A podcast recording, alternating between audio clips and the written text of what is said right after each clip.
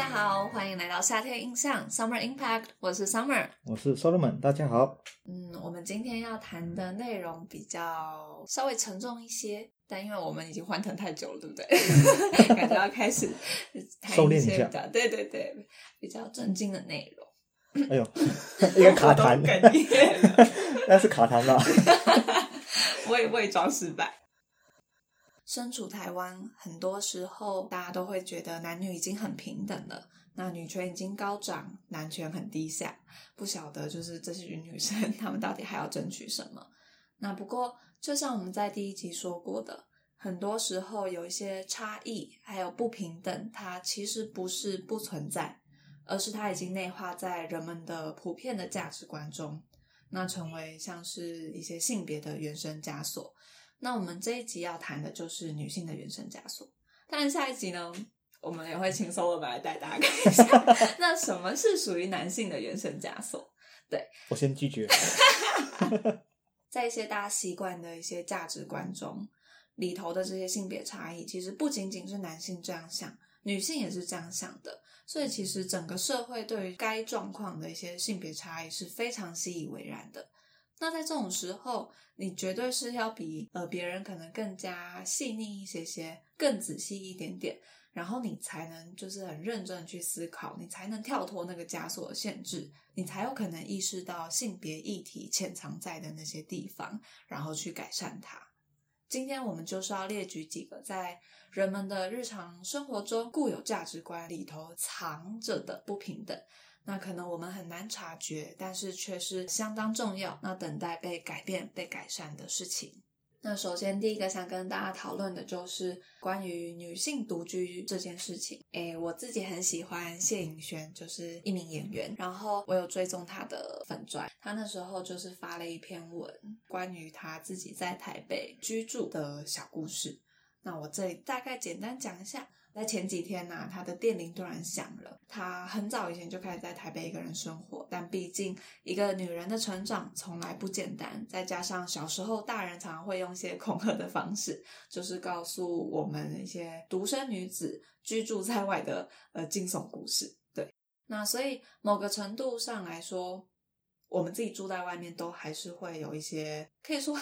呃，说被害妄想症好像 有点搞笑，但其实就是你自己会知道你可能会遇到危险，然后所以你自己就会呃更加要呃注意某些事情，然后保护自己这样。呃，反正电铃响了，然后才知道是一个五六十岁换瓦斯的，就是大哥。对，然后他一让大哥进门的时候，他就开始有一点紧张，会有一点小焦虑这样。然后结果后来到了呃，可能是像阳台地方。要开始处理那个瓦斯表等等等的时候，然后他就发现他自己的一些私密衣物是没有收的，然后他就说：“哦，我的脑中尽是哀嚎，但也只能故作镇定，想知道做什么。那也许假装打电话给假室友啊，要求对方帮我多买一份早餐或者那什么之类的。就是其实这个状况，我想有一些女生应该是不陌生的。就是当你遇到同样的事情的时候，你可能真的会忍不住开始想：哎，我要怎么样？”保护自己，对我要怎么样打一通电话呢？还是假装说哪一些对话内容？说哦，我的谁谁谁出去买东西，等会回来。类似这种一些小东西、小动作，然后可能让会造成危险的人，让他知道你不是一个人的那种感觉。然后结果后来啊，谢云轩就写到说，整个过程其实后来呃，那位大哥给人家的感觉都是很舒适的，就是他没有多余的一些隐私的提问啊，只有一些很专业、亲切的。和一些就是关于他们现在在处理的那件事情的知识的告知。最后他就说，其实那位大哥他的身形可能就是比较魁梧点吧，看起来就是会有力量的。然后可能攻击真的说要有攻击性的话，可能攻击能力也是百分百之类的。可是他就说他的气质却温暖的不得了。然后不知为何，他一直直觉想着他一定有女儿，这样的柔软必然是有女儿的人才能够了解的。那他就说，其实从来就不应该是女性要去承担在成长过程这些大小不一、隐隐然的恐惧。那今天可以遇到这样子，呃，很尊重，然后很体贴，知道你顾虑的事情，然后知道你在意的、会害怕的事情，然后表现的非常的呃尊重，然后很给人安全感的这样子的一位瓦斯大哥，他觉得是被抚上了一层可信而且被深深理解的温度。那他觉得这个温度稍稍可以融化一点什么，然后最后他就当然就是说谢谢你，瓦斯大叔。他的这一段小故事就是会让我联想到自己。我不知道大家还记不记得那时候我刚到顶刚搬到顶家的时候，我真的很兴奋。我好像在某一集的开头，对对对，你要看烟火什么的，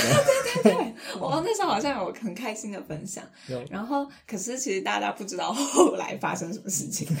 就是那个时候，嗯，反正就那段文字，就是让我想到我后来。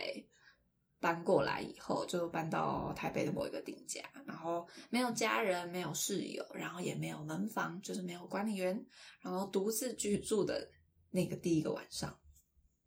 那我觉得，呃，我家的房子屋况是完好的，然后格局也不小，其实整个住起来是非常舒适，然后顶家外的阳台也很空旷。那我的对面和楼下是没有住人的，那只有楼下的某一户邻居有首次打过照面。那说 说实话，现在我看到我的邻居，我也认不出来他是我邻居，我就只知道某一个人哦，对，某一个阿姨，对对对，那张脸他是我邻居，但我不知道他是住哪一楼的。然后那时候搬进来就既期待又兴奋，就很像电影演的那样，对，就什么年少打拼的情节，然后一切都充满希望还有生命力。那不过。这这这个这个这个兴奋的感觉真的是没有维持多久，就一直到晚上我才感觉到有一点不对劲。就我一向怕黑，那所以开着灯睡觉是很常有的事情。然后可是那天傍晚呢，我即使开着灯，仍然难以入睡。那就像那个谢颖轩他在他的文章中里提到的，我们从小就是被灌输了太多独居女性的恐怖遭遇，还有一些危险的可能性。那这里我就不用多说了吧，就是这种 solo 嘛你这样一听，你应该就直接可以联想到，哦，他们一定是很怕怎样怎样怎样什么的。然后，所以那个时候，我就突然才才察觉到，原来我当天晚上很焦虑难眠的原因，其实不是怕鬼怕黑，所以我开灯也没有用。其实害怕原因，真正原因其实是来自人，就我就一直会觉得，呃，会不会突然有人，然后就。敲门，对，就敲门，然后或者是撬开门。我觉得撬开门可能比敲门更可怕。对，然后，然后就是我也不知道会不会有人是从窗户爬进来啊，或者是我的阳台其实怎样怎样，会不会被爬进来，什么什么各种，就是会忍不住去想，会不会晚上真的会有人跑进来。然后结果啊，当天。我就是设想了各种会有人入侵的情节，然后再努力想各种对应的措施，然后我就捧着水果刀 窝在床上过了一整整个晚上，然后一路到了天明。而且我记得我那天隔天早上，我有跟所有们讲这件事情。有，你那时候看到当下会不会觉得我很搞笑？呃，现在讲搞笑好像有有点坏。但是我自己也觉得我真的很搞笑，只是就是我不知道原来我会。真心觉得对这件事感到那么害怕，嗯。嗯，我我是觉得，呃，那怎么说？对啊，水果刀本身 有点好笑，不过这整件事情就是会觉得，哦，就是身为男性，可能我就比较不会顾虑到这一点，或者说比较不会有类似这样的情节，嗯，就是嗯，我反而可能会比较怕鬼。对对，然后，所以后来啊，我就是就谢颖轩那句话，而那些从不该是女性承担，在成长过程大小不一引燃的恐惧，我觉得那时候我看到这句话的时候，我真的瞬间超级共鸣的。这到底为什么网络上会有一百万篇说，呃，单身女性独居，呃，注意事项，类似各种这种。这种文章，然后像我的朋友，他也给了我，给了我什么，就是那种锁窗户的那种锁卡卡损，然后反正他就说，哦，你自己做，那你要小心哎，然后就他就把一些什么锁啊什么的给我，然后让我去卡那个窗户之类，让他跑进来，类似这种东西。以后可能要在门口放陷阱。对，然后对，然后他们也会传一些文章，就是说，比如说你要在门口放一些呃男性的鞋子。或者在家里挂一些男性的外套，然后或者是说你的门后面要放门挡，就是各种，然后说哦不可以叫外送哦，然后什么，哎就是不要让呃外送员到送送东西送到你家门口，各种就是其实你上网查后就会有这种一万一百一百万篇这种单身女性呃独居的这种文章注意事项。所以其实我就突然觉得，以前会觉得这件事情是我自己要小心注意的，然后没有想过说，呃，这可能是整个社会或环境要一起改善的。然后就会觉得这真的就是单纯就是你是女生，所以你就要自己加倍小心。可是后来看到这篇文章，我就突然回想，对啊，为什么是我们要这么小心翼翼？难道这不是呃整个大社会应该要一起改善、一起调整的事情吗？就是我怕鬼就很累了，你还让我还要怕人，对不对？嗯，所以我就觉得我不知道哎。那个时候哦，我来继续说。然后其实他在里面提到那位就是瓦斯大哥，那个很温暖的大哥，他也让我再想起，就是在前几个月，可能十二月吧，十二月一月那时候，反正就是那时候台北寒流很冷，然后就又没热水了，所以那时候就打电话，然后来请那个请大请那个的师傅来帮忙换瓦斯，然后反正也是一个先生。那当时就是呃，我就是。也是把那个门开的很大，然后刻意站在门边，因为我就会觉得，嗯，这样如果要逃跑 比较方便。然后还要假装边打电话给某个其实不存在室友，然后可能想说问他，哎，那你要来了吗？什么之类。就是其实其实你真的会忍不住在这些状况下，你会有一些潜意识的动作。对对对，你会觉得可能会有这样的危险，所以可能你要做怎样多余的举动，然后可能。呃，才能表明自己不是一个人啊，然后你你不要你不要打什么坏主意之类的，就是我就觉得真的就像 谢宇轩说的，我们都有很强烈的那个被害妄想症，但是就真的为什么我们会有这种这种本能反应呢？其实真的就是小时候看的太多，或者是你的长辈、你身边的人会告诉你这件事情很危险，就是你可能会遇到。这样这样这样多的问题，然后，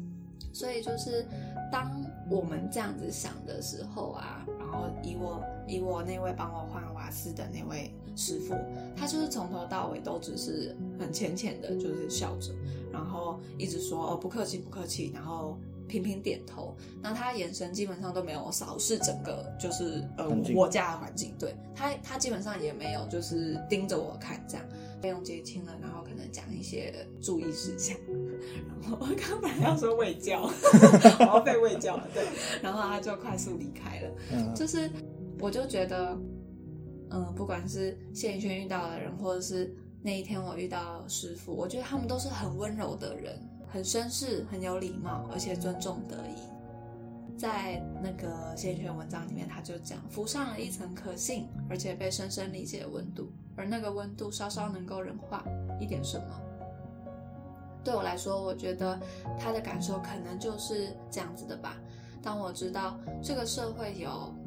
这些温暖和许的力量在维护，然后在尊重着女生她本来应该要有的这种权利，一些基本的安全感，就是会忍不住有点很感动、很哽咽，觉得说哦，原来不是只有女生。独自在努力、小心翼翼的生活，然后意识到这个问题，就是我强烈的感受到，其实有这么多很温柔的异性，他是感知到我们的害怕跟一些不平等的状况的，然后他们也很努力的在共同营造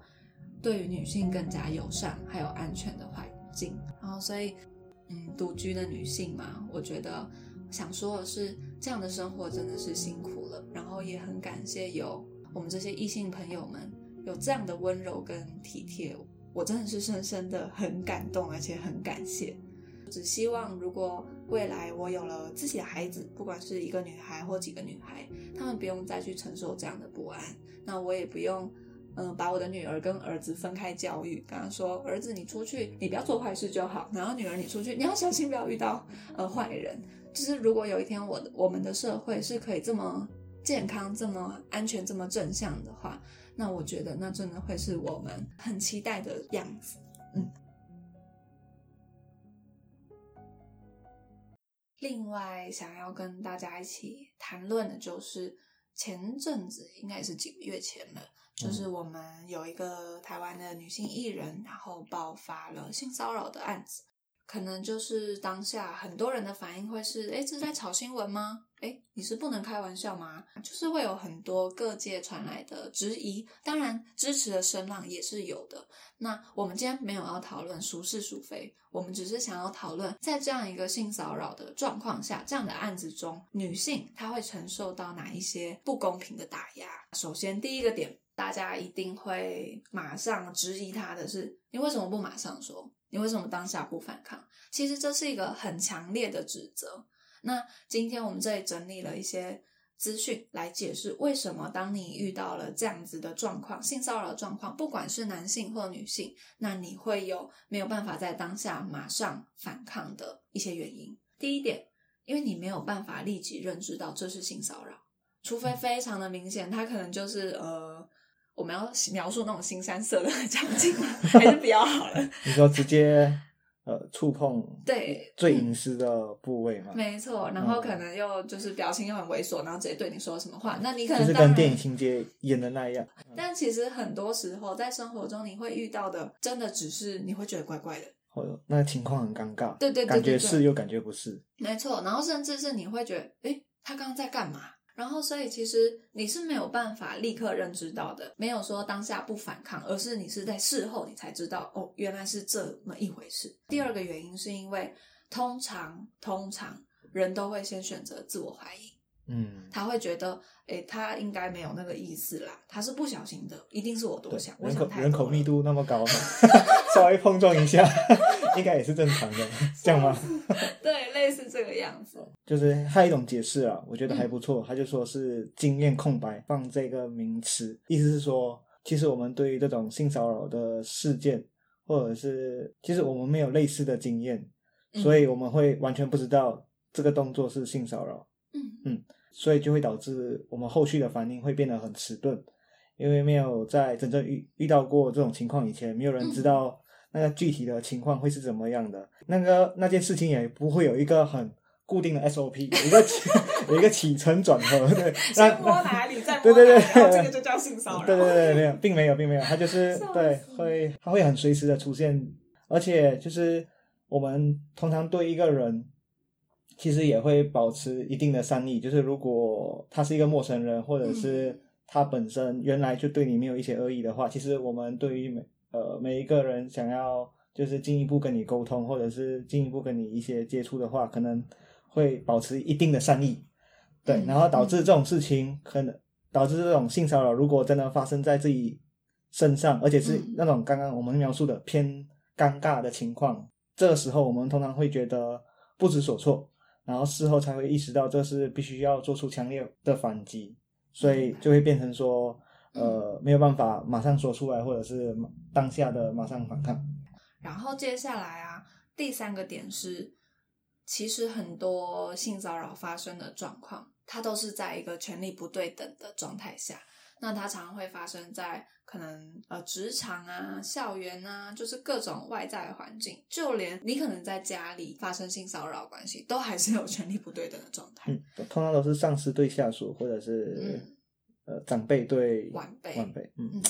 就是在这种权力差异之下，你其实很有可能无处可逃，然后甚至是你真的知道了他当下就是在对你性骚扰，但是你又能怎么办？对，因为可能要考虑的情况还有很多，就是他可能会炒你鱿鱼，你可能会因此失去一份工作，没错，或者是你日后工作的压力，哎，他是我上司，以后我要怎么就是哎，继续在在他底下，在他底下工作，好好的相处。然后这一集我们在那个什么医疗环境的。那个性别议题里面，我们好像有特别谈过，就是会在医院里面发生的性骚扰。嗯，那如果大家对于这一块是有兴趣，想要知道后面应该怎么处理的话，大家可以回去听那一集节目哦。没错，听到哈。然后再来第四个啊，其实就是碍于社会氛围跟文化的阻碍。那这一点在第一集的时候，第一集是那个温柔倡议的女权嘛？对。我们那里面有提到一个很重要的概念，呃，男人之间的对话，没错，man's talk。然后那时候是 Nest Daily，它里面就在讨论说，其实很多时候，诶，这种父权社会中讲一些黄色笑话啊，或者是谈论，诶，就是比较跟性有关的内容，它是就是大家巩固情谊的手段之一。就是你是因为很熟，好朋友，你们可以聊这些内容，大家都已经这样子很默认、很习惯的状态下，就算有人会觉得不妥，他也只能妥协接受。然后，因为他怕自己会成为破坏规则扫兴者，Nest Daily 它里面就有提到，所以当大家又沉浸在一个谈论一些很性骚扰的笑话，然后大家气氛很好的时候，这时候如果你真的可以很严正的指出这样子的不当的地方、不妥的言论，其实是非常重要的。你光是破坏那个氛围，那个和乐融融的氛围，感觉就是一个很尴尬的状态。对，而且你时机要抓得准，因为这种事情真的是。无时无刻就是他没有，就是发生的一个，它不会有一个预告说这要发生了，它是 很瞬间的发生了。对我在医院里面遇到了不少次，就有 sense 到，可是通常都太晚了。那个雷达就是想起来的时候，事情已经结束了，那个话题可能已经过了。对，那所以啊，我们刚刚提到这种社会氛围、文化阻碍。大家有没有想到，就是当这件刚刚我们谈的那个女性艺人的性骚扰案件爆发出来的时候，有一些节目主持人的回应真的很明显，就是卡在这个状态下。他们会说什么？自己讲一些黄色笑话是为了节目效果？没错啊，就是为了节目效果，因为大家真的都是觉得这样就是可以炒热气氛的方法，并且他们还会把责任推给女性艺人，说：那你如果不喜欢开这种玩笑，你开不起玩笑，那你就不要来嘛。嗯，就是所以其实。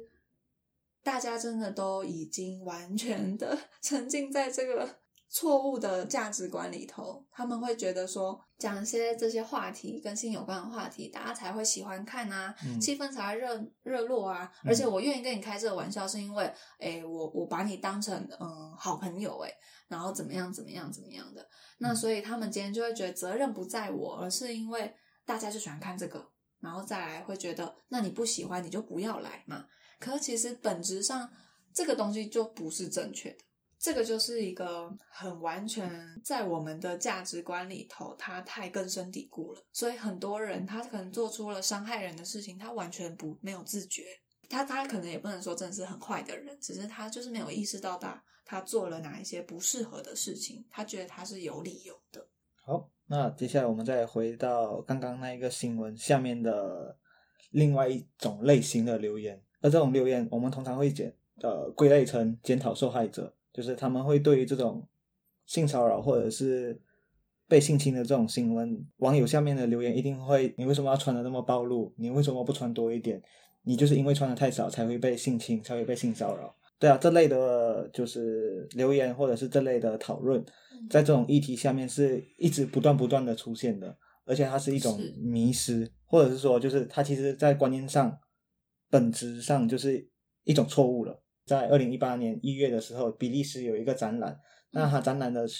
主题内容是呃性侵受害者衣物展览。对，然后他们希望可以透过这个展览来打破一些迷失。那展览的内容呢，就是如题目所说嘛，就是他们会展出一些性骚扰或者是性侵受害者，然后他们在受害当下穿的衣服。然后这些衣服呢，并没有一致的形态，不全都是人们以为的那一种，就是低胸啊、细肩带啊，或者是鸡短裙，就是呃服装，比较性感的服装，对，比较性感的服装。那反而是一些长袖、普通 T 恤，然后甚至是那种长的牛仔裤，还有一些是包的非常紧的风衣，那种大很大件的风衣也有。对，所以就是他们这些展览的衣服跟我们以往想的不太一样。所以，当我们在就是质问那个受害者，你当下穿了什么样的衣服这种问题，对就是受害者来说，其实是完全没有用的，而且甚至可能会带来更多更多的伤害。对，因为你就是对他的行为或者是对他的穿着，就是提出了一些质疑，然后而且这些质疑呢，也会让受害者就是误会自己要为这件事情负责。就是那些性暴力的受害者，可能就会反问自己：如果我穿的保守一些。或者是如果我不要去就是危险的地方，例如夜店啊、酒店啊，是不是这一切就不会发生了？就是这些问题会让受害者产生一些自我怀疑，甚至就是开始相信自己其实要为这一件性侵或者是性暴力事件负起一些责任。但其实事实上，只有一个人必须要为这整件事情负责，一个可以阻止性侵事件发生的人，也就是那位犯罪者，那位可恶的人。那这个比利时的就是性侵服装展览呢，希望应该说透过这次的展览来打破关于性侵文化的刻板印象，那强调受害者其实不需要为任何挑起性侵或性暴力事件而受到谴责。另外就是呃，也要告诉我们一个观念，就是呃，性侵跟性暴力案件其实跟穿着怎么样，或者是做什么事情根本没有关系。你想穿什么就穿什么。之前有一个同学，他很气的时候，就我们那时候在讨论这件事情，然后他就讲了一句话，我觉得好经典哦。嗯，就是他把“骚扰”两个字拆开，然后他就说：“我可以穿的很骚，但不代表你可以来扰我。”没错。那最后啊，想跟各位各位听众朋友分享的就是，上个前前几个礼拜吧，不是在过年吗？咚咚咚锵！我们说我们没有办法回家过年，特别感伤，难不能难过，辛苦了。但他其实还是在台北跟他马来西亚朋友玩的开心。啊，录音也玩的不错啊。希望你不要觉得在台湾过年很孤单就好了。不会不会不会。哦，大家在过年的时候啊，有哪一些感触呢？那我自己的话是觉得这个问题其实我觉得存在很久了。我们好像一向习俗上都是初二才能回娘家嘛，对不对？如果是嫁人以后，都是在初二的时候回娘家。那像是除夕年夜饭或大年初一啊，这都是跟先生回这叫婆家，对对对对对，回男方的家。然后在回家的过程中，你可能又会要去扛起满满家务的重担，因为过年的时候，没错，人口特别多，然后你要准备的可能备菜啊，什么各种家家事啊，什么你要做的有更。其实这样的社会文化。呃，它真的长存很久了，而且我相信大家都习惯了。可是啊，有时候其实这些行之有年的事情，不代表它就真的是正确的。对，其实如果当你觉得有哪一些地方不是那么的正确，你其实是可以提出质疑。没错，然后甚至可以跟你的另一半啊，或者是跟你的长辈们沟通，然后去做出改变的。那我这里就是呃，想要分享一下我的想法。大家习俗传统里来，就是女性会负责家务嘛。那我们从一些呃我自己很喜欢的影集或者书书本里面可以窥探一二。这里举例的是《俗女养成记》，她在演那个，她还是这也是谢颖轩的作品嘛。然后她在讲谢颖轩的小孩子的时候，她的妈妈，她妈妈真的很逗趣、很可爱，婆婆也很逗趣、可爱。那不过他们都是比较传统思维的女性，所以每次逢年过节啊，呃，先生想要进来帮忙煮饭，或者是想要来干嘛，或者是逗小孩玩、逗太太玩什么的，那太太跟婆婆啊都会说：“哎呀，杂杂波郎吗？杂波郎男性嘛，然后就扎波郎。”大波吧？哦，大波。大波吧？扎波吧？大波跟扎波，所以是大波是男生，扎波是女生。哦，真的？嗯。应该吧，不管了，反正被马来西亚人纠正台语。对，反正夸张的。反正他们就是会，就是用台语，然后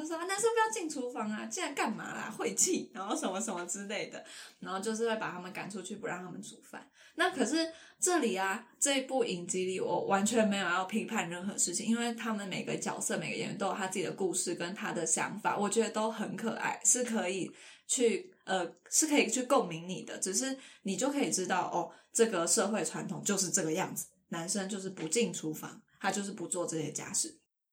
然后啊，在八十二年生的金智英里面。大家应该印象也很深刻，他们应该也是过年嘛，我不知道他们是不是过年，反正就是也是过节。他半夜三四点就起来煮饭了，我记得。对对对对对，帮他的婆婆。没错。就是他就是一样跟着他先生回家去，然后就是呃先生家庭就团聚嘛，我记得也有姐妹啊，然后什么兄弟什么啊，大家都坐在客厅看电视，对不对？嗯。然后那时候只有婆婆跟媳妇本人在厨房里面备餐煮东西。对啊，就是常年经年累月下来，大家的习惯就是这个样子。然后不过那部电影里面，他有特别演到是说孔刘就是先生，他有跑进。他要跑进厨房，就是想要跟太太一起做些什么这样子。不过后来有没有被赶出去，我忘。有吗？就好像没做成吧，就是哦，看看看得出那个孔刘好像有有想要做点什么事情，嗯可是好像也是无所适从，就是不知道怎要怎么帮忙，或者是然后要怎么太太也做切怕入。她待在里面，婆婆会不开心，然后可能也会想要把她赶出去的那种感觉。所以其实，在这些状态下，就我们可以知道，以台湾来说，我们这样过年的时候，每次这样回到婆家去，人家会说女婿是客人，媳妇是工人。我们就是身为女性，你可能在这种节庆的时候，甚至是一般日常生活，你就是要做这些家务事，责任重担，养小孩的责任，然后家务的重担都是放在你身上了。而且无论你今天是不是职业女性，嗯不管你是不是全职的家庭主妇，你有没有在外面还有呃工作啊，或者甚至你只是打零工等等，但这些东西都是直接转嫁在你身上的。另外啊，我这次我特别去挑那个很可爱吧，我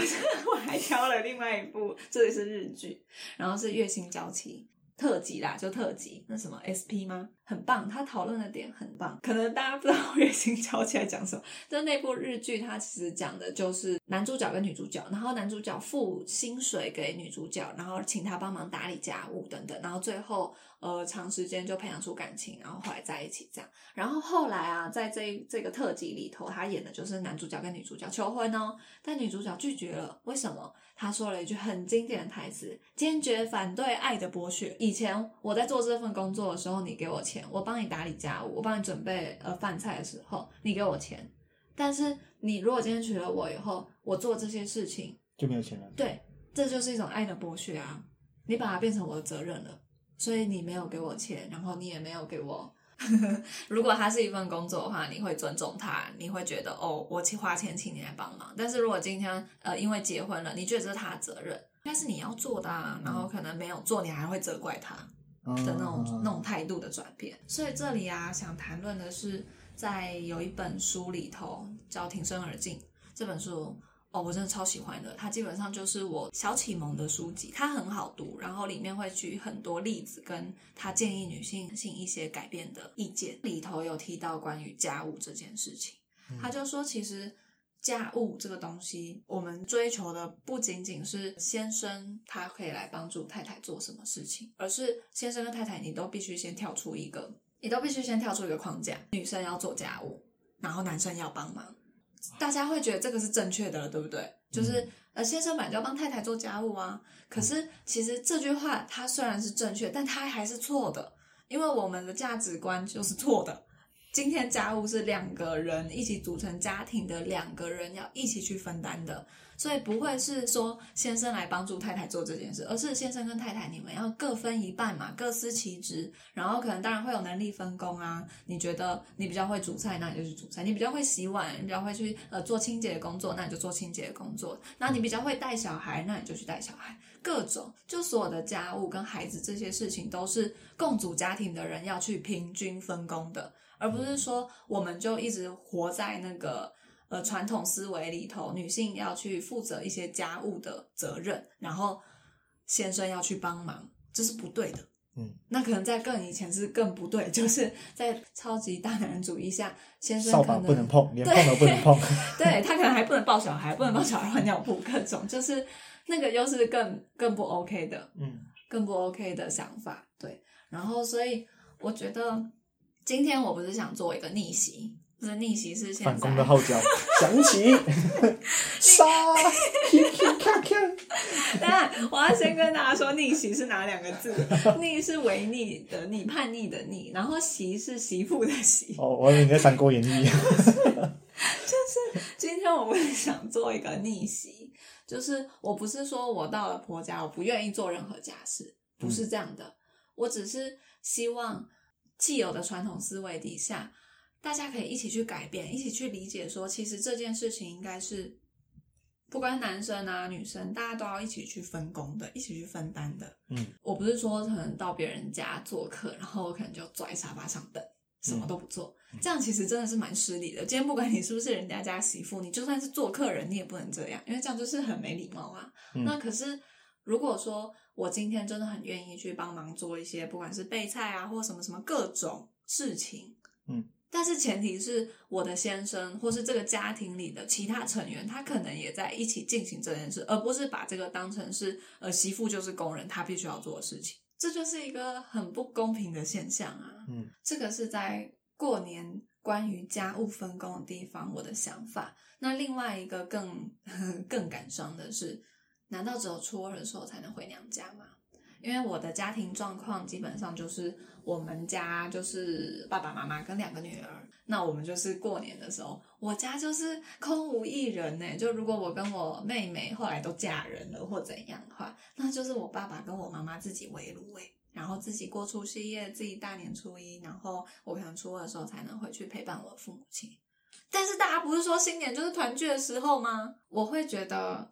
我的家人跟呃，比如说可能男方的家人，我觉得都是重要的人。但是在过年这么大的日子里，我一定更希望去陪伴我自己的家人啊。所以其实我觉得，哎，难道说未来未来真的就是只要是女儿的，她都不能回家过年吗？她都只能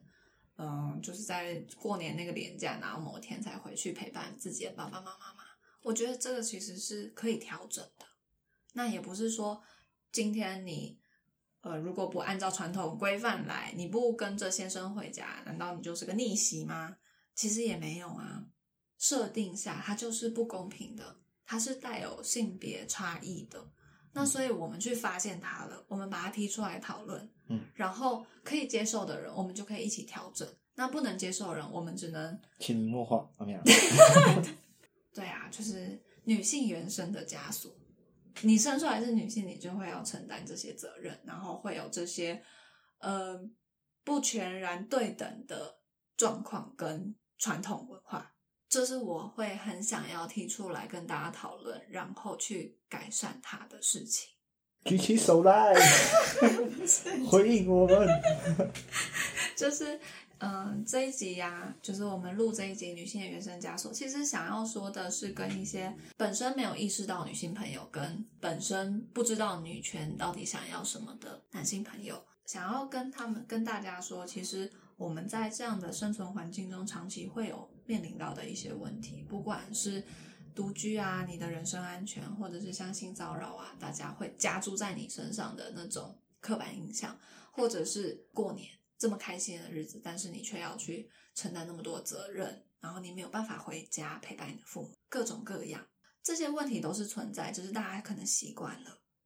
女权并不是很激进的东西，它其实就是一种温柔倡议。那我们想要的东西很简单，其实只是做选择的权利跟安全对等的生活空间。我提倡女权，但是我从来没有想过要从男性朋友身上偷走什么，或是抢走什么。想要的东西只是很基本的尊重跟平等的对待。那如果收听的朋友们，你也曾经突然意识到某一些性别的原生枷锁，不论是男性、女性，或者是我们说的各种跨性别，我们都很欢迎你到粉砖或是什么各种 podcast 的平台留言告诉我们，一起讨论。没错，再给我们一些素材。好，请大家继续支持。好，谢谢大家，谢谢大家，Summer Impact，和，Little Impact，欢迎来，拜拜，拜拜。